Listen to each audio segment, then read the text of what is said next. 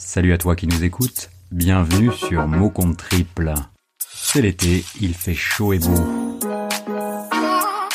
Raison de plus pour continuer à tenir le micro. C'est parti pour une série très spéciale sur de jolis mots associés à cette période estivale.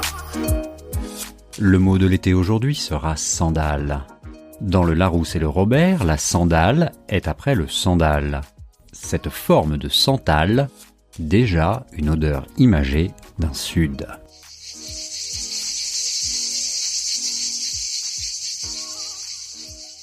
Aujourd'hui, la sandale annonce le beau temps, le soleil et une meilleure température.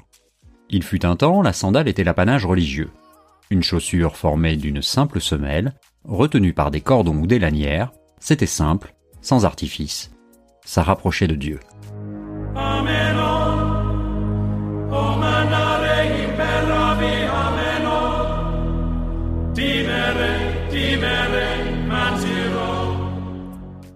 La vie devenait spartiate, du nom de cette sandale typique de la grande plaine homonyme du Péloponnèse, que les premiers guerriers grecs portaient jadis dans l'Antiquité. Puis la richesse aidant, on ferma les chaussures. Il ne fallait pas que le pied entre en contact avec les aspérités terrestres, il fallait le protéger. La sandale fut réservée à la misère, ou moins fortement à la précarité, notamment dans les contrées du Nord. Au sud, elle continuait de chausser des populations, son utilité prévalait sur sa notoriété. Et puis, au cours du siècle dernier, les vacances, les congés payés apparurent dans le nord. Il fallut une tenue adéquate. On remonta les robes, on dénuda les corps, mais on ne pouvait marcher pieds nus. La sandale revint vêtir tout d'abord le pied des femmes.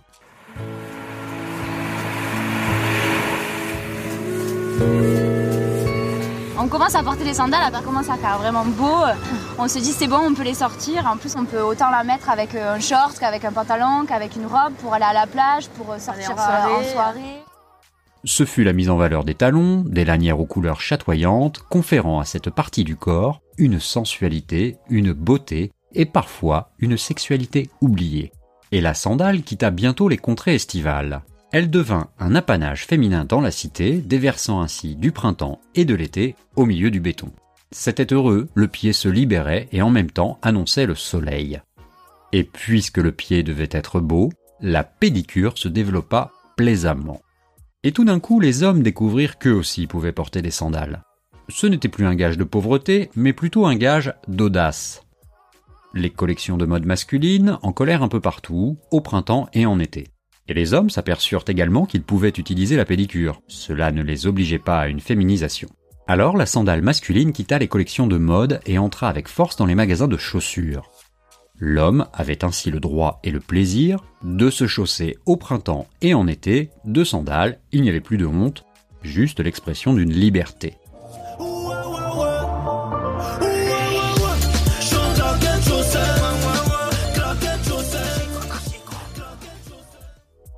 C'était un juste retour. Jadis, la solea était la sandale du légionnaire romain. Par extension, la solea avait donné le sol, et donc le pays.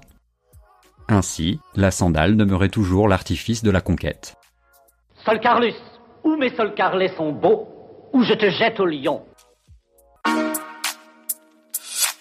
Voilà, c'est tout pour ce joli mot d'été. J'espère que vous avez pris autant de plaisir à l'écouter que nous à l'enregistrer.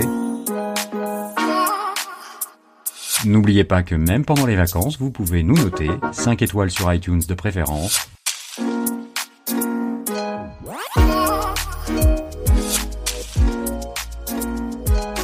Je vous dis à très bientôt pour un nouveau mot.